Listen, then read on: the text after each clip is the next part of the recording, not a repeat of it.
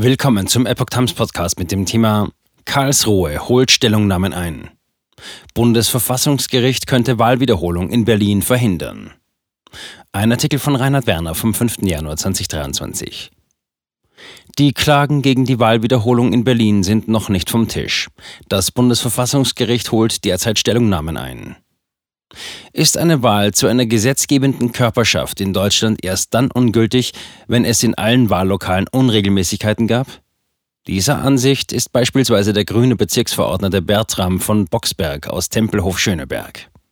Seine und die Argumente anderer Kläger gegen eine Wahlwiederholung in Berlin wird sich das Bundesverfassungsgericht in Karlsruhe zumindest anhören. Teilweise Wiederholung der Bundestagswahl wird gesondert betrachtet. Erst dann wird das Höchstgericht entscheiden, ob es sich überhaupt als zuständig betrachtet, die Verfassungsbeschwerde gegen die Wahlwiederholung anzunehmen.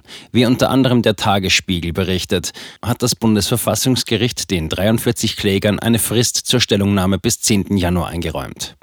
Die Kläger hatten am vergangenen Freitag die Verfassungsbeschwerde samt Eilantrag eingebracht. Ihr Ziel ist es, die Wahlwiederholung zu verhindern, die das Berliner Landesverfassungsgericht in seinem Urteil vom 16. November angeordnet hatte.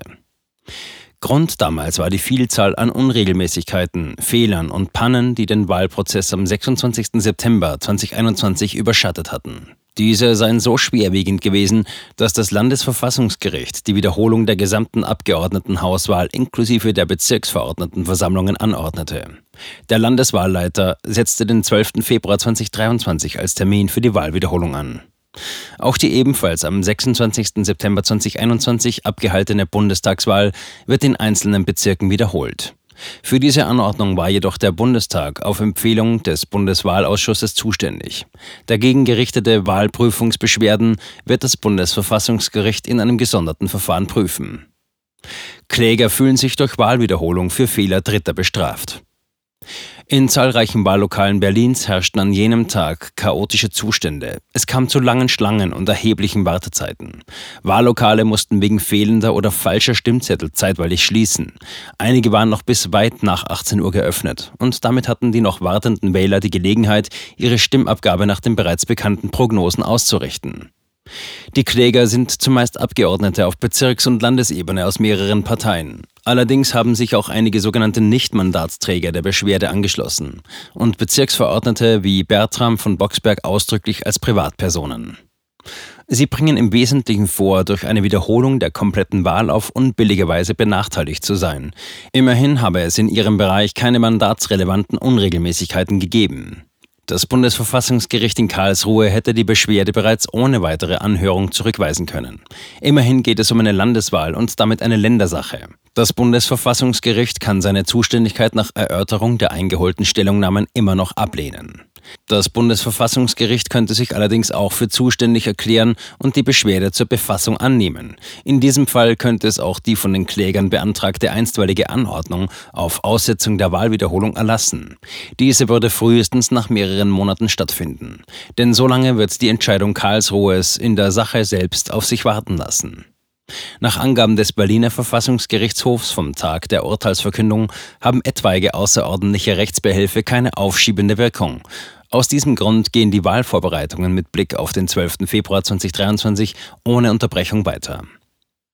Aus für Wahlwiederholung in Berlin würde Politikverdrossenheit weiter vertiefen.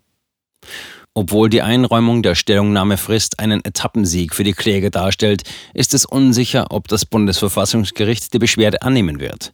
Es käme einem Affront gegen das Föderalismusprinzip gleich, würde Karlsruhe sich als Bundesorgan über ein Urteil eines Landesverfassungsgerichts zu einer Landeswahl hinwegsetzen.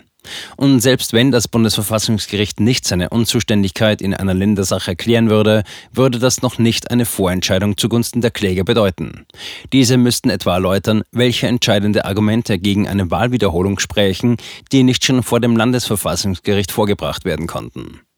Außerdem wäre es gewissermaßen auch ein Bruch mit der eigenen gefestigten Spruchpraxis, würde Karlsruhe der Verfassungsbeschwerde folgen. Im Kern würde das Bundesverfassungsgericht damit das Interesse in einer teilweise irregulären Wahl gewählter Politiker am Erhalt ihres Mandats höher gewichten als jenes der Wahlberechtigten an einer fehlerfreien Wahl.